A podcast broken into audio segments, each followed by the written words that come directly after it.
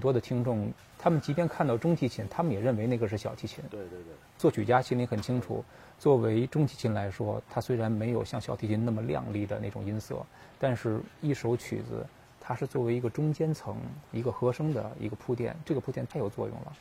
那一个音乐的它的厚重、它的这种力量感、那种张力，其实中间的声部是非常重要的。它比小提琴低五度，低五度，低五比大度提琴高一个八度。对，中提琴呢，它有沙哑的，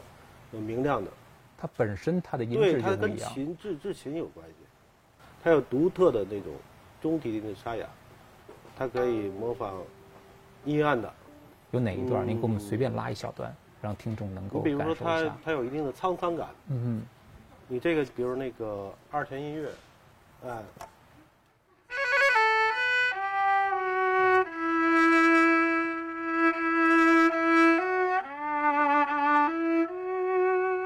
比小提琴更二胡一些，感对觉。对，它的是吧音色比较多变，嗯，它可它以又完可以全模仿仿那种巴感松觉。，又可以模仿黑管。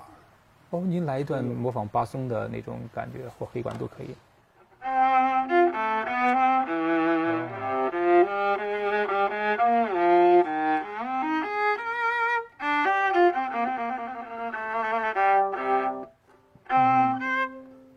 有时候黑管嗯呢，奏鸣曲呢，它也可以直接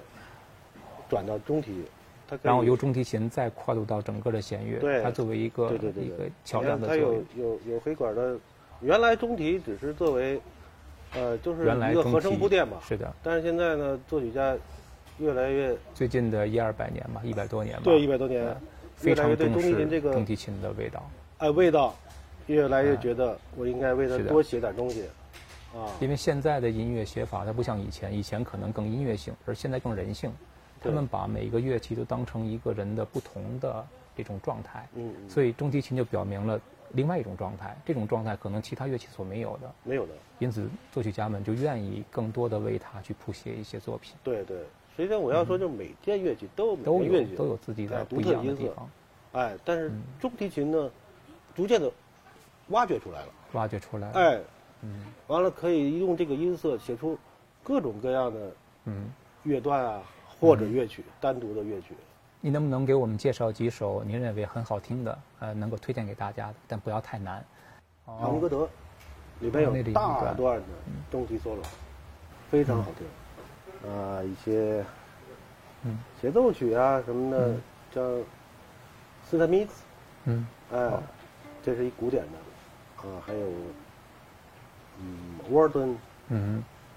巴尔托克。好，啊，协奏曲，这都是非常好听的。我相信呢，只要是你听，嗯多听几遍，你会从中会听到很多味道就。只要聆听必有收获。对对对。好，